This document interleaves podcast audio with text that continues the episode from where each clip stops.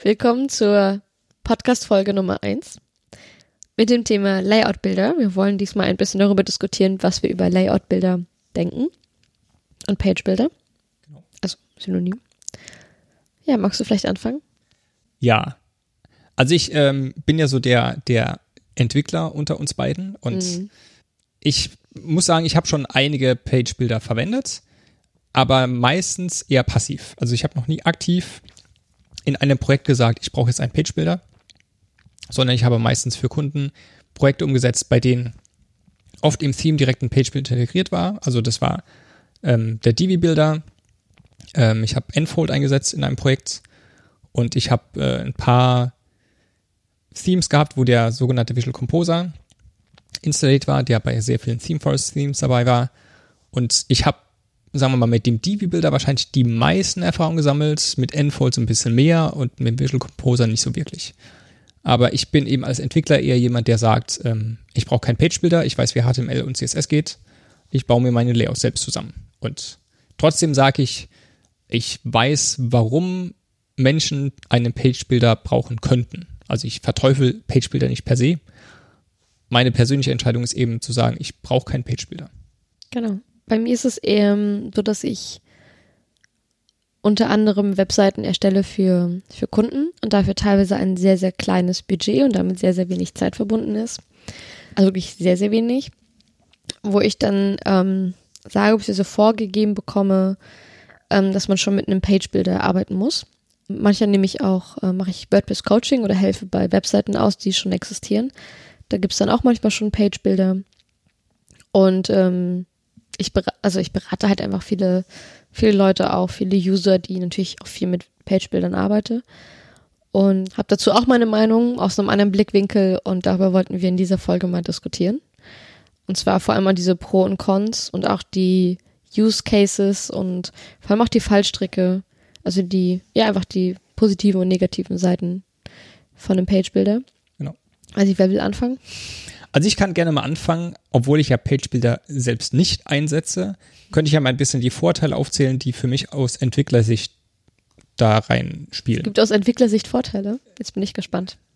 Ja, ähm, also sagen wir es mal so, von der Usability her, was der Vorteil eines Page-Builders ist, man kommt als. Wollen wir vielleicht erstmal erklären, was ein Page-Builder ist? Das ist eine gute Idee. Ja. Genau. Also im Grund ist ein Page-Builder technisch gesehen ein Plugin. Das heißt. Das würde ähm, den Anwender jetzt nicht, also das würde jetzt den Zuhörern nicht helfen. Ja, aber ein Anwender weiß zu unterscheiden, was ein Theme und ein Plugin ist, in der Regel. Ja, doch. Ähm, also ein, ein Page Builder ist in der Regel ein Plugin, also eine Zusatzfunktionalität für WordPress. Und oft ist die in einem Theme enthalten, aber es ist eben etwas, was zusätzlich zu dem normalen WordPress User Interface dazukommt. Und äh, der Hintergrund eines Page Builders ist, dass man Inhalte einfacher strukturieren kann, auch komplexe Inhaltsstrukturen. Also standardmäßig hat WordPress nur ein großes Texteingabefeld. Da kann man maximal Überschriften, Ebenen und sowas wie Links und Bilder und Videos einfügen, Dinge fett machen oder kursiv. Und das war es dann aber auch schon mit den Formatierungsmöglichkeiten. Und wenn man etwas mehr braucht, zum Beispiel irgendwie ein Design in mehreren Spalten oder Tabellen. Elemente. Genau dann wird es eben schwierig und wenn man sich da nicht mit PHP-Programmierung oder mit CSS auskennt, dann ist man als Anwender oft aufgeschmissen. Genau. Aus diesem Grund gibt es die Page-Builders und sowas wie Baukastensysteme, mit denen man sich ein Layout zusammenbauen kann. Ja, magst du vielleicht erstmal die die positiven Aspekte. Genau. Also die positiven Aspekte, die ich als Entwickler als äh, Legitimation für die Existenz von Page-Buildern ansehe. also man muss natürlich sagen, wenn man eine eine Webseite gestaltet und nicht unbedingt sehr erfahren ist und vielleicht auch nicht ein, eine Designer hat, der einem eine Webseite designt, dann hat man oft das Problem, dass man sich noch nicht so genau vorstellen kann, wie denn die Seite aussehen könnte.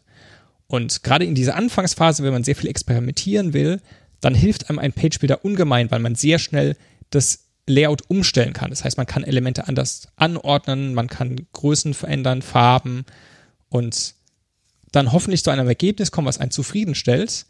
Das könnte man dann nehmen und daraus ein richtiges Theme bauen, was genauso aussieht.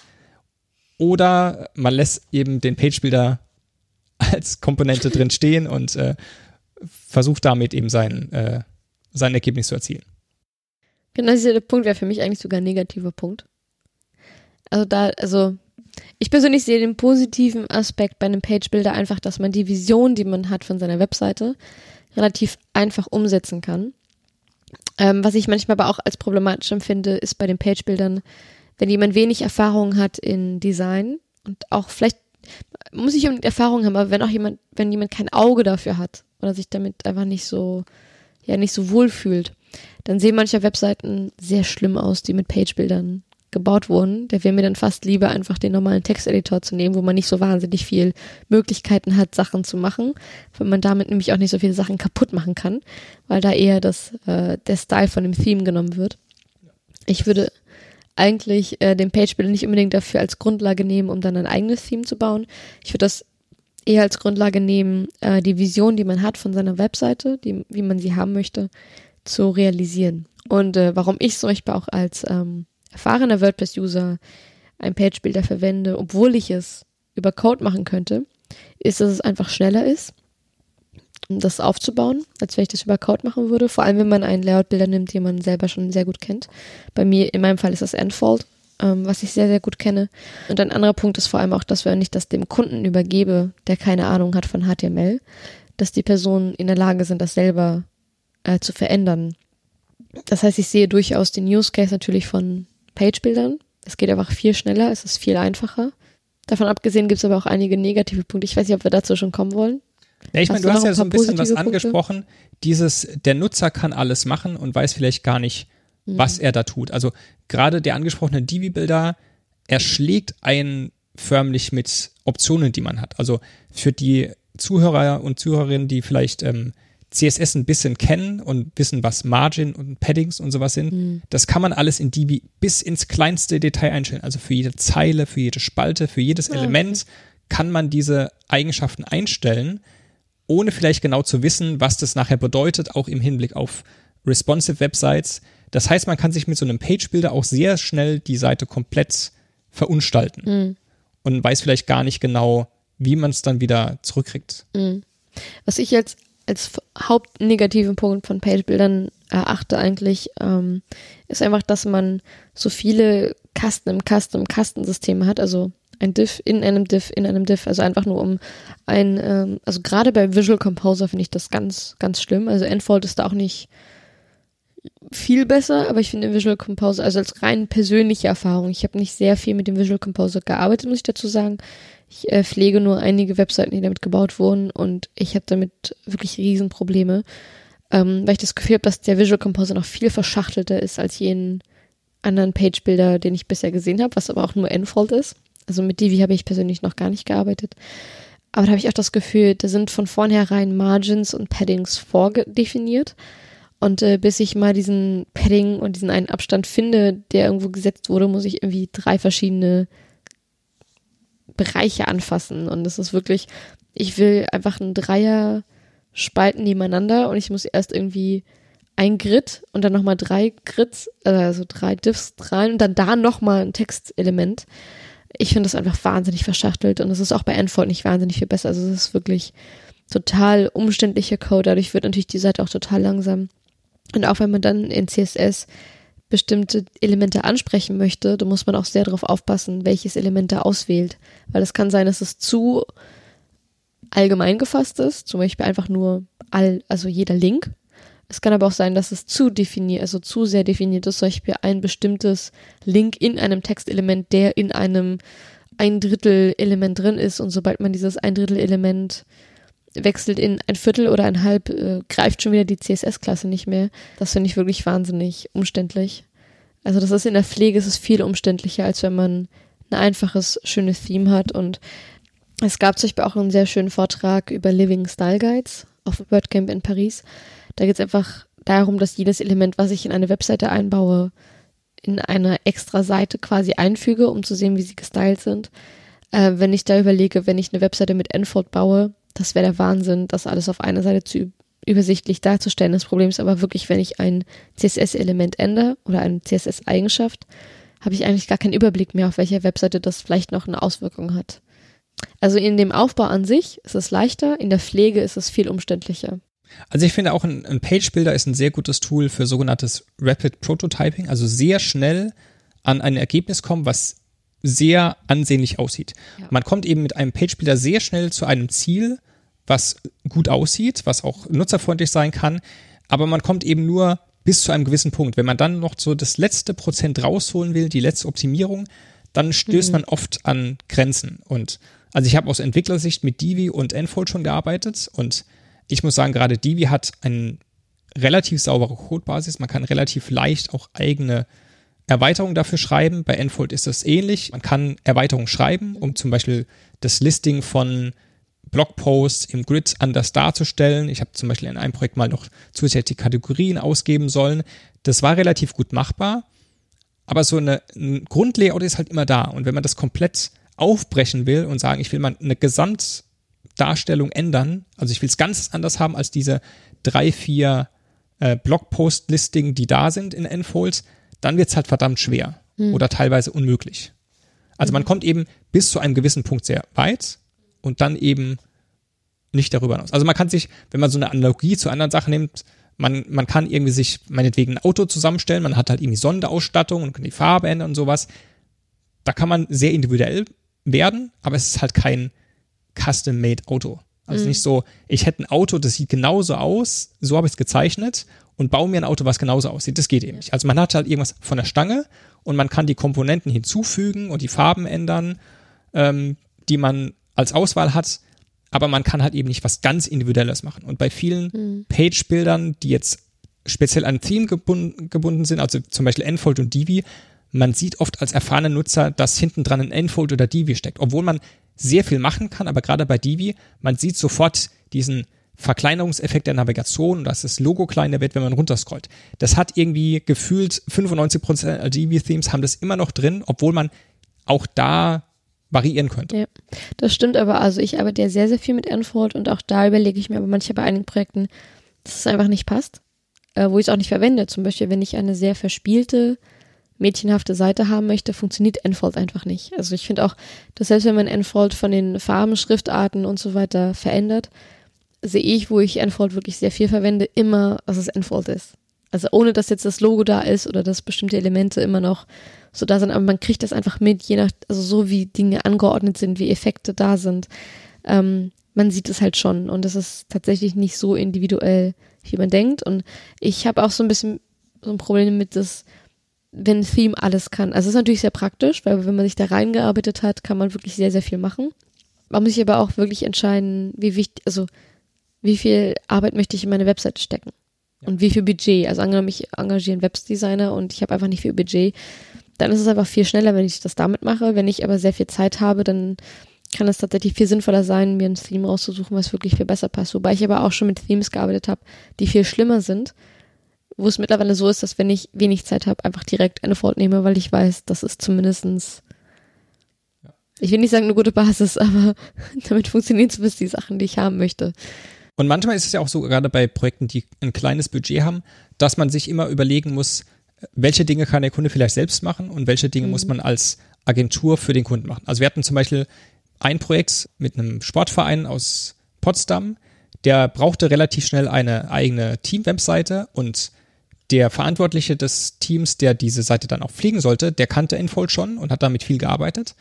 Das heißt, wir haben uns so abgesprochen, dass er für die Gestaltung der Webseite zuständig ist, für den Content und die zusätzlichen Funktionalitäten, die er brauchte, die haben wir eben in Form von Plugins oder Erweiterungen auf das Endfold-Theme zur Verfügung gestellt. Und das war eine optimale Herangehensweise, weil wir konnten das Budget relativ klein halten für diesen Sportverein und wir mussten uns nicht um das Design kümmern, das konnte mhm. der Kunde selbst machen, weil er sich mit Enfold sehr gut auskannte. Und wo er technisch nicht weiterkam, haben wir ihm dann praktisch eine Lösung implementiert. Und das kann eben ein ganz guter Kompromiss sein. Dass man eben auch dem Kunden etwas gibt, mit dem er nachher arbeiten kann mhm. und wo er nicht alle zwei Wochen anrufen muss und sagen, ich brauche mal hier Hilfe, ich kriege das Element da nicht hin.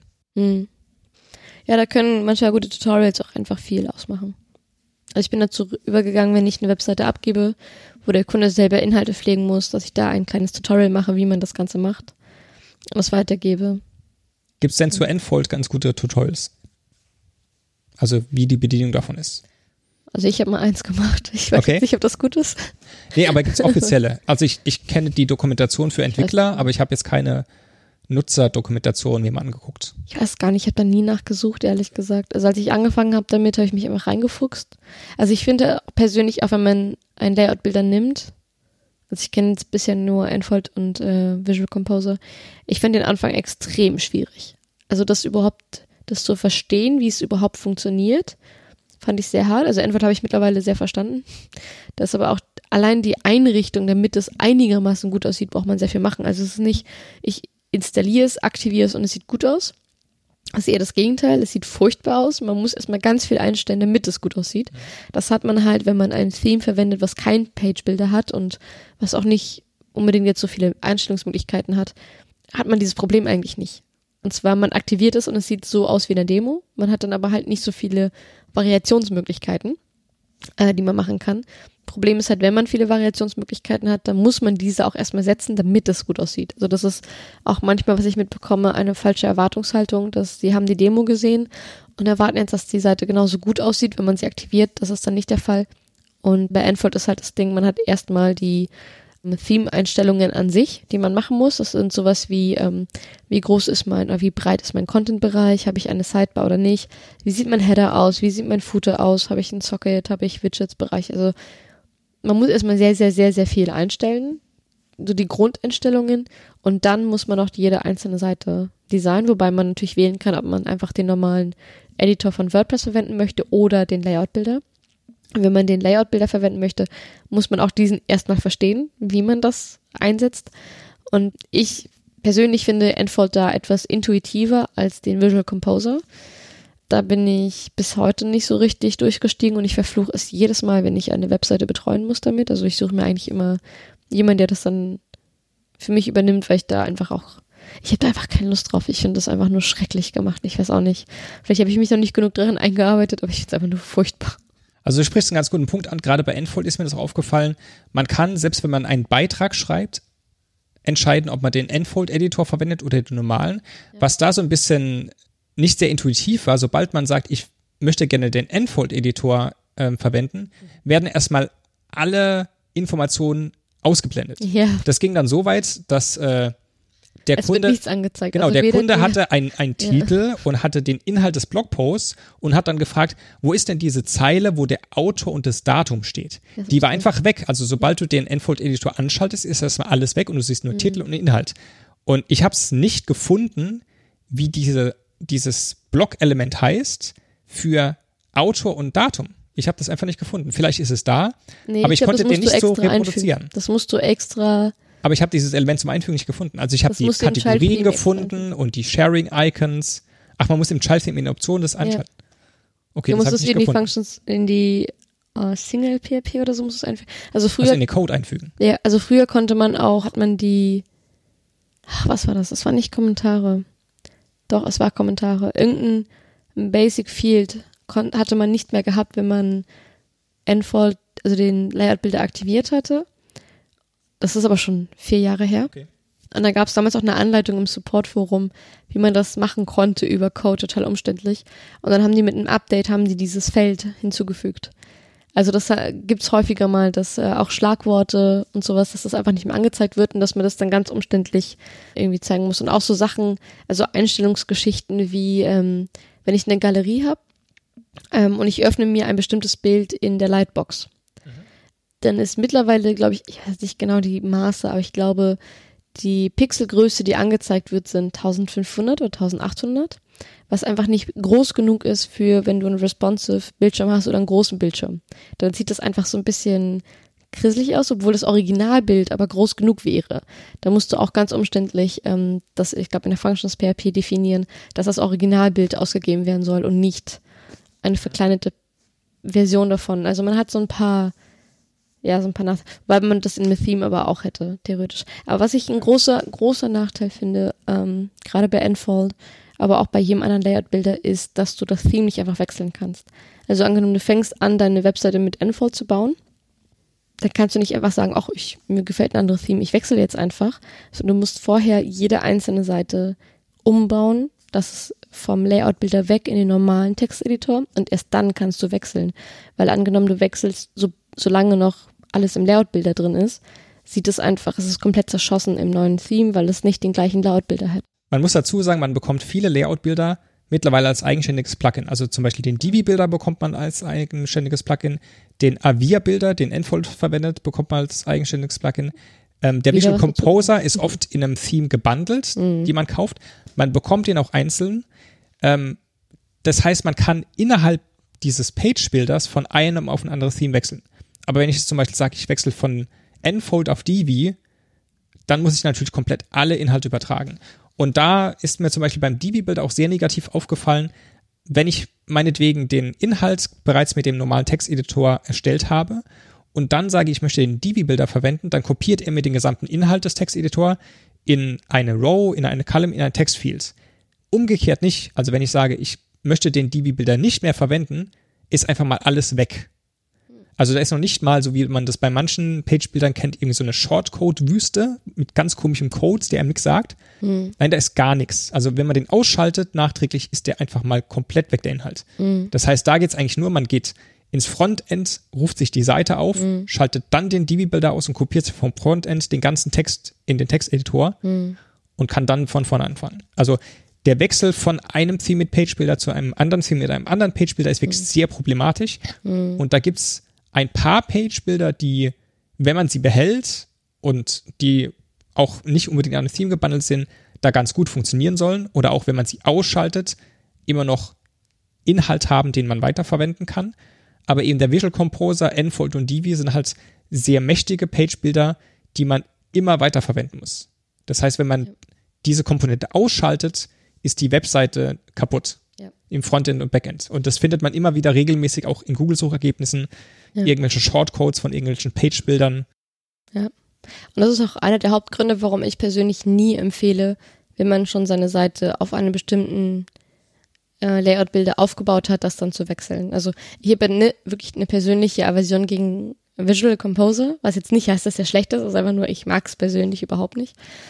Und wenn ich dann manchmal auf Webseiten komme oder ich dann um Hilfe gebeten werde für bestimmte Webseiten, kommt dann manchmal die Frage, ah, sollten wir vielleicht lieber wechseln? Wo ich immer sage, nein, bloß nicht. Selbst wenn ich das überhaupt nicht mag, würde ich nicht empfehlen zu wechseln, weil es einfach viel, viel mehr Arbeit ist, das Ganze wieder umzustellen. Ich würde einfach nur diesen Rat vielleicht nehmen für den Anfang, wenn man noch in der Entscheidungsphase ist. Wie baue ich meine Webseite? Würde ich persönlich sagen, wenn es ohne Visual Composer geht, mach es ohne Visual Composer äh, oder generell ohne Layout-Bilder.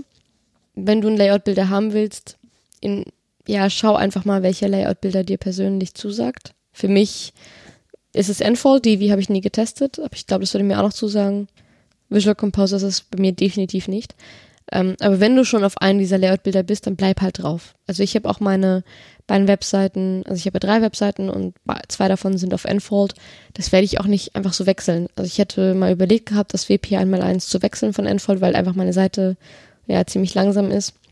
Und das liegt auch an einem Layout-Bilder. Das ist nicht einfach nur, auch wenn ich auf einen anderen Server wechsle, dann wird das viel schneller und so.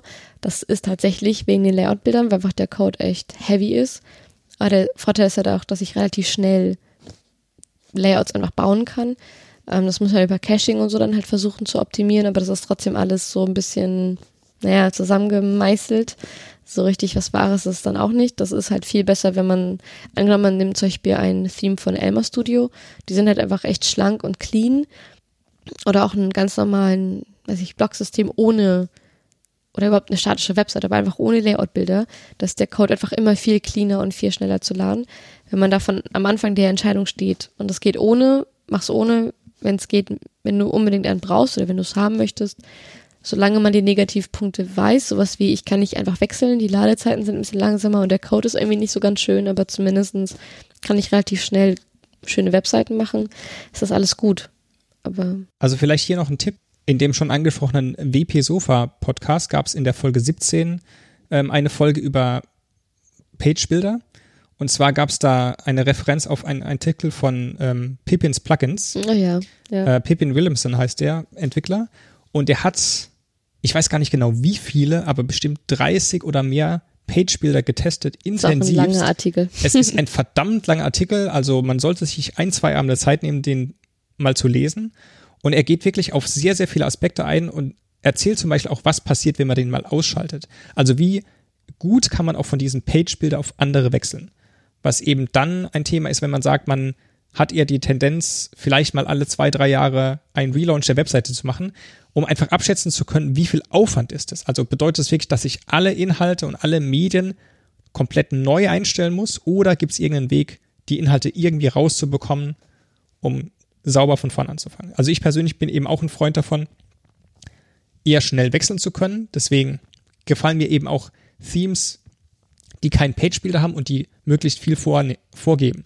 Das heißt, wenn ich irgendwie eine Webseite umsetze und wir haben eine klare Design-Idee, dann baue ich eben nicht einen Page-Builder, sondern dann baue ich Inhaltstypen, wo der Nutzer nur die Inhalte eintragen muss und das Theme kümmert sich darum, dass die gut aussehen. Ja. Das heißt, das Design, das ganze Layout, die Ausrichtung auf Desktop, Tablet, Mobile steht von Anfang an fest und er muss sich gar nicht darum kümmern, wie Dinge ausgerichtet werden, welche Abstände die haben. Das passiert automatisch. Aber das ist eben der Idealfall, dass man weiß, wie alles aussehen soll und der Page-Build ist halt ein ganz guter Weg, um einfach selbst zu experimentieren und rumzubauen.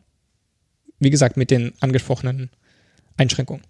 Ja, man sollte vor allem auch, wenn man so viele Möglichkeiten hat, im Design rumzufuschen, ich nenne es jetzt mal absichtlich rumfuschen, sollte man trotzdem, also wenn man das dann schon macht, sich ein bisschen informieren, was gutes Webdesign auch bedeutet. Also für mich ist vor allem Usability, also eine gute Nutzerfreundlichkeit oder Bedienbarkeit und Barrierefreiheit, vor allem im Design-Aspekt, sehr, sehr wichtig. Und ich sehe das einfach so häufig, dass solche Beispiel Kontraste einfach nicht stark genug sind oder dass man, also auch jetzt abgesehen von einem Layout-Bilder, dass man kann ja Text farblich, farblich hinterlegen, dass dann irgendwie sechs verschiedene Farbtöne in einem Text drin sitzen. Da kriege ich einfach die Krise. Also sowas sieht einfach schrecklich aus. Und das heißt, wenn man so wahnsinnig viele Möglichkeiten hat, ähm, sowas zu bauen, sollte man so ein bisschen versuchen, ein Gespür dafür zu kriegen oder sich ja einfach das sensibel zu machen, dass es äh, trotzdem noch gut benutzbar ist und nicht, dass es total chaotisch irgendwie aussieht und man sollte auch nicht versuchen, alle Aspekte, die man irgendwo auf einer Webseite mal gesehen hat, woanders, die man gut findet, alle einzubauen, weil manchmal passt das halt auch nicht zu den Sachen. Manchmal ist es einfach, einfach zu viel. Also, ja.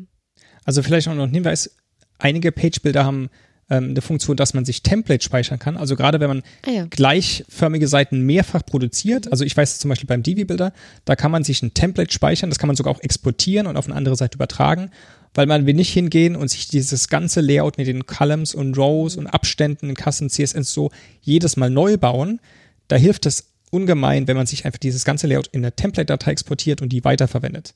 Das hilft auch eben dabei, nicht immer kleine also kleine Abweichungen. Abweichungen in den Größen, in den Schriftgrößen, in den Farben zu haben, sondern dass man einfach eine gute Vorlage hat. Und wichtig an der Stelle ist vielleicht auch ein Thema, ähm, was du gemeint hast mit Rumfuschen. Also die Frage ist immer, wie schnell kann man Dinge, die man kaputt gemacht hat, wiederherstellen? Und da sind auch die Page-Bilder sehr unterschiedlich. Also es gibt ja in WordPress standardmäßig diese sogenannten Revisionen. Das heißt, jedes Mal, wenn man einen Beitrag aktualisiert und speichert, wird eine Revision angelegt und man kann zur vorherigen Revision zurückspringen. Und einige Page-Builder können das ganz gut. Da kann man zu einer vorherigen Revision zurückspringen. Man sieht zwar dann diese ganzen Shortcodes und weiß nicht unbedingt, was passiert.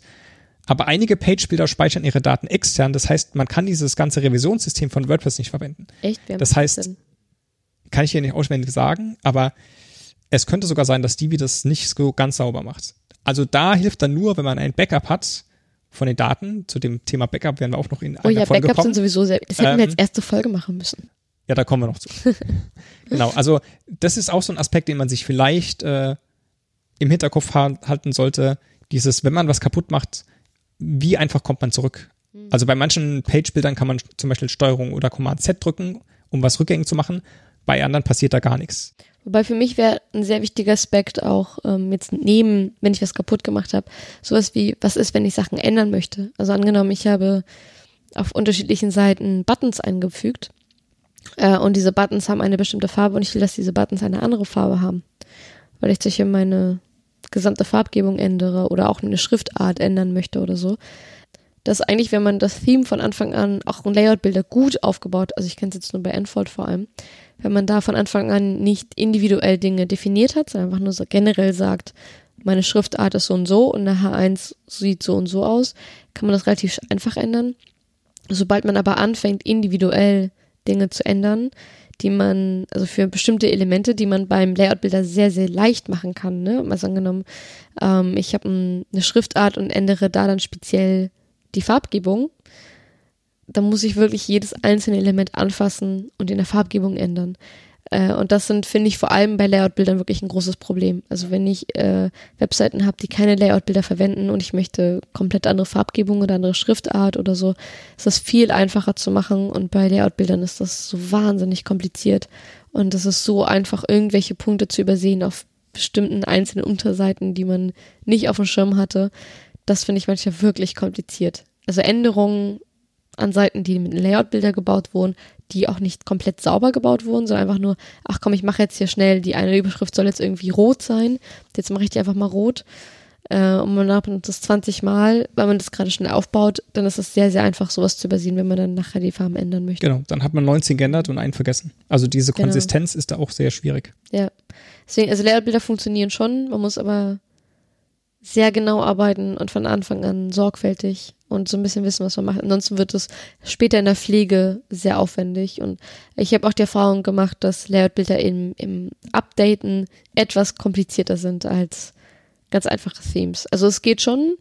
Es ist meistens in der Regel crasht eigentlich nichts, aber es kann schon mal vorkommen, dass bestimmte einzelne Aspekte kaputt gehen oder auch, dass sie mit Plugins nicht so ganz kompatibel manchmal sind. Ja, da, also da, sprichst du auch einen sehr wichtigen Punkt an, das mhm. Thema Updates. Also ja. wir hatten am Anfang ähm, von Page-Bildern gesprochen, die zusammen mit einem Plugin kommen. Da gibt es halt zwei verschiedene Varianten. Entweder ist das Theme sehr stark mit dem Page-Bilder verbunden, wie beispielsweise bei Enfold und bei Divi. Und von beiden weiß ich, dass sie sehr aktiv entwickelt werden und mhm. mehrere Updates pro Monat bekommen. Also die ja. werden sehr aktiv weiterentwickelt. Problematisch sind Updates eher, immer reinspielen. Wichtiger Hinweis. Genau. Mhm. Ähm, problematisch sind eher die Varianten wie zum Beispiel den Visual Composer, der eine Plugin-Lösung ist und der nicht an ein festes Theme gekoppelt ist. Das heißt, oft findet man auf irgendwelchen Theme-Plattformen, zum Beispiel ThemeForest, ein Theme, das den Visual Composer mitliefert. Und äh, wenn jetzt im Visual Composer ein, ein Fehler auftritt, ein Programmierfehler, was äh, üblich ist. Üblich ist, das lässt sich nicht vermeiden. In nicht nur bei Visual Composer, so generell. Genau. Ähm, noch schlimmer ist, wenn ein Sicherheitsproblem auftritt ja. in einer Komponente, dann ist eben die Frage. Genau. Ähm, dann ist eben die Frage, wie schnell kann man ein Update machen? Und oft ist es so, dass man bei diesen Kaufthemes, bei denen der Visual Composer dabei ist, keine Lizenz für den Visual Composer hat. Das heißt, selbst wenn der Visual Composer repariert wurde, man hat aber keine Lizenz dafür, kann man ihn nicht selbst aktualisieren. Das heißt, man ist darauf angewiesen, dass der Theme-Autor dieses Update macht und eine neue Version des Themes zur Verfügung stellt.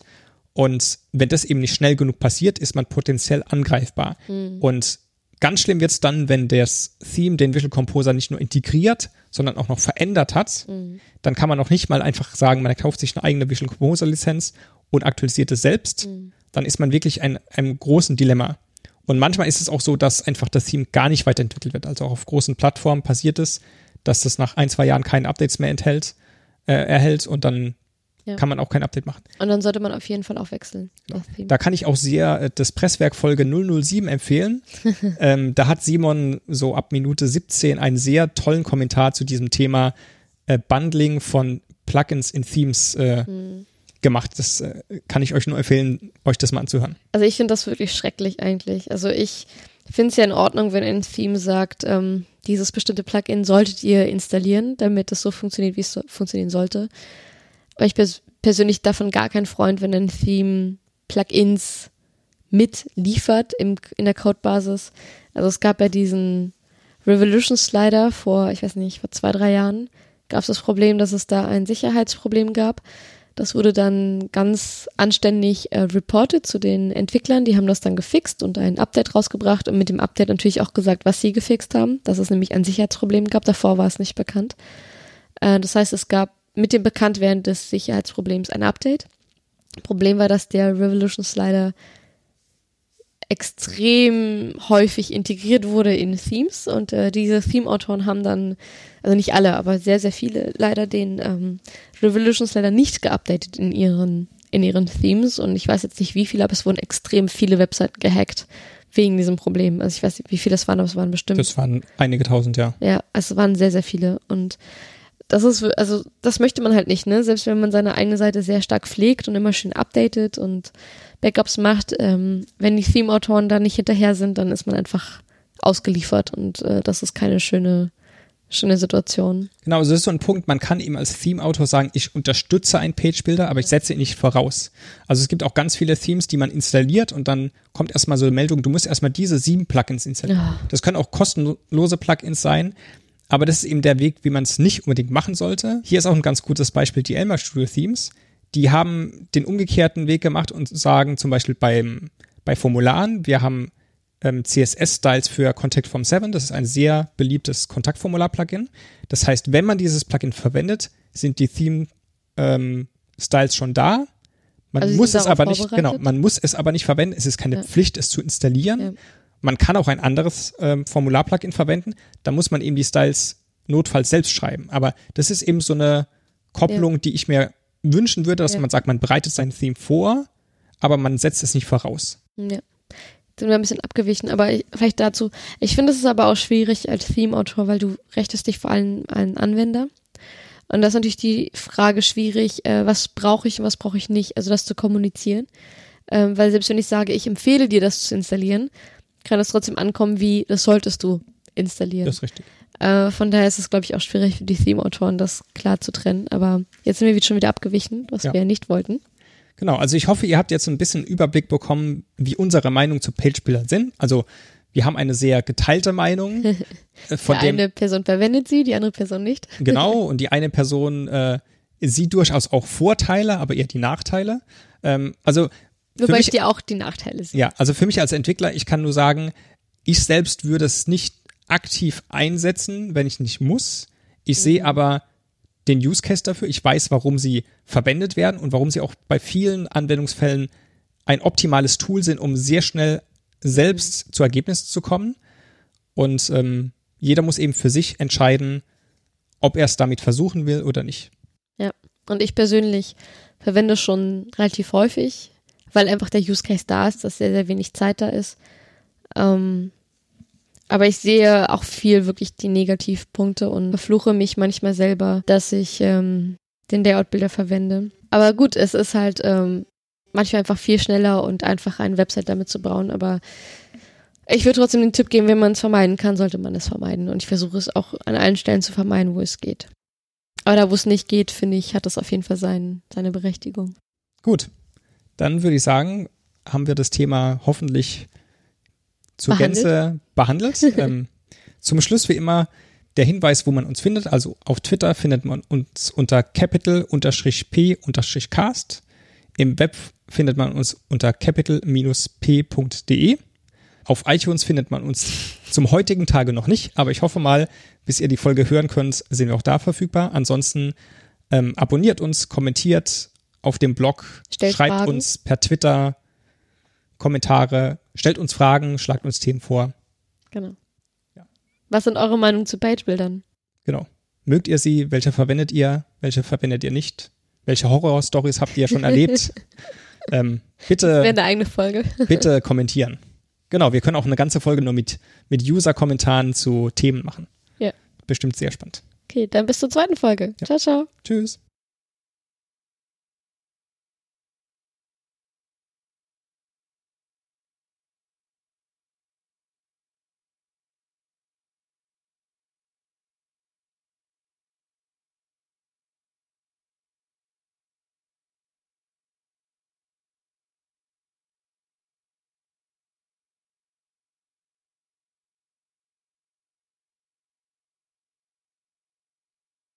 Ja, wir sind ein Podcast und Intro, genauso wie das Presswerk. Die haben ja, ich glaube schon in Folge 2 gesagt, wir brauchen ein Intro oder sogar schon in der ersten und haben dann jedes Mal versagt.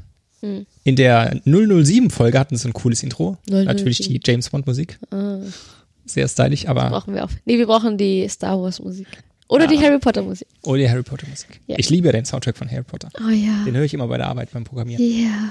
Okay, stopp. So, Intro, du, your turn.